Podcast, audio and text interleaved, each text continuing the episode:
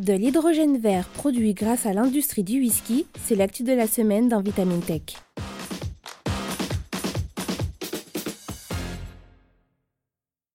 Dans une ère où le réchauffement climatique se fait ressentir plus que jamais, des alternatives propres aux énergies fossiles sont devenues indispensables. L'hydrogène vert représenterait l'une de ces alternatives pouvant préparer l'industrie énergétique à une transition écologique. Connaissant les enjeux, des chercheurs écossais ont mis à profit l'une de leurs boissons phares, le whisky, pour lutter contre le réchauffement planétaire.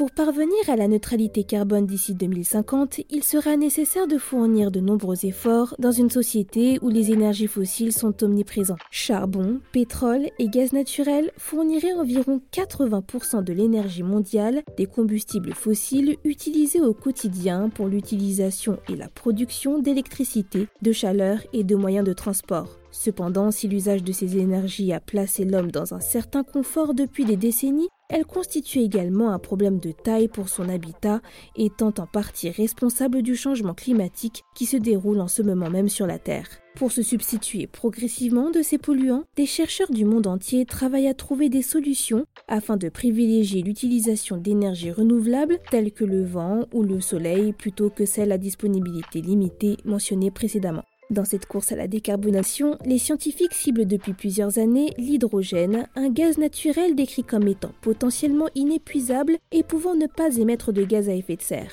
Inodore, incolore et extrêmement léger, l'hydrogène serait présent un peu partout à la surface de la Terre, comme dans les organismes vivants tels que les animaux et les plantes. Ce gaz, naturellement combiné à l'état naturel avec d'autres atomes, n'existerait que très rarement à l'état pur et serait régulièrement déniché dans des matières de type pétrole, gaz naturel et eau. Plusieurs procédés chimiques existent pour le séparer des éléments auxquels il est associé, des procédés qui peuvent être très énergivores et pouvant dégager par la même occasion du CO2. Mais pour que l'hydrogène devienne le vecteur énergétique de demain, les experts se concentrent aujourd'hui sur la méthode la moins polluante du lot, celle de l'électrolyse, une technique constituant à décomposer l'eau en dioxygène ayant dit l'hydrogène, la forme moléculaire de l'hydrogène, en utilisant de l'électricité renouvelable. Une méthode qui revient à produire une source d'énergie verte totalement décarbonée. Alors que la Chine est à la première place du podium en ce qui concerne la production d'hydrogène vert, l'Écosse pourrait potentiellement détrôner l'empire du milieu grâce à une industrie qui pèse des millions dans le pays,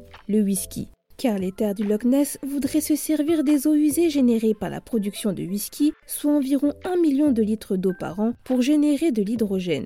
Une idée écologique qui permettrait d'arrêter l'utilisation d'eau douce pour la production de ce vecteur énergétique. On estime par ailleurs que la production mondiale d'hydrogène vert consommerait 20,5 milliards de litres d'eau douce par an et qui donnerait une fin plus intelligente à ces eaux qui terminent dans des stations d'épuration avant d'être relâchées dans la nature. Des scientifiques de l'université de Harriet Watt, basée à Édimbourg en Écosse, ont créé un matériau à l'échelle nanométrique, le sédium de nickel, pouvant transformer les eaux usées des distilleries en hydrogène. La nanoparticule pourrait donc traiter ces eaux et produire des quantités d'hydrogène vert similaires, voire légèrement supérieures à ceux obtenus avec de l'eau douce. Du génie.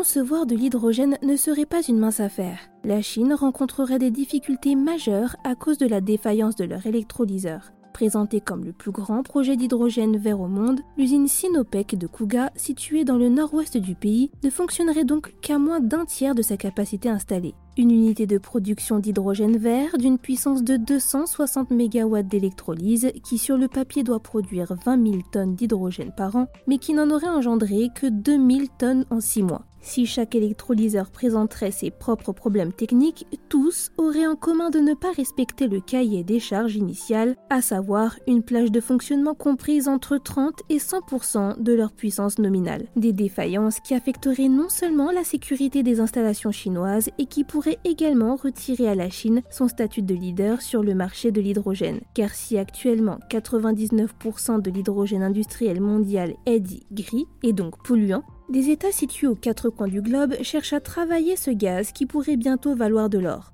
En effet, d'après une étude du cabinet Deloitte, ce marché pourrait à terme constituer 1400 milliards de dollars par an, soit 1286 milliards d'euros. Si la carte mondiale de l'hydrogène vert en 2050 montre l'Afrique du Nord comme première région exportatrice au monde, l'hydrogène pourrait bien remodeler le paysage énergétique mondial, poussant certains États comme le Maroc ou l'Égypte à en produire à l'avenir. Ayant une forte valeur économique et écologique, l'hydrogène vert a finalement deux grands atouts qui devraient lui permettre d'accroître sa production à l'international.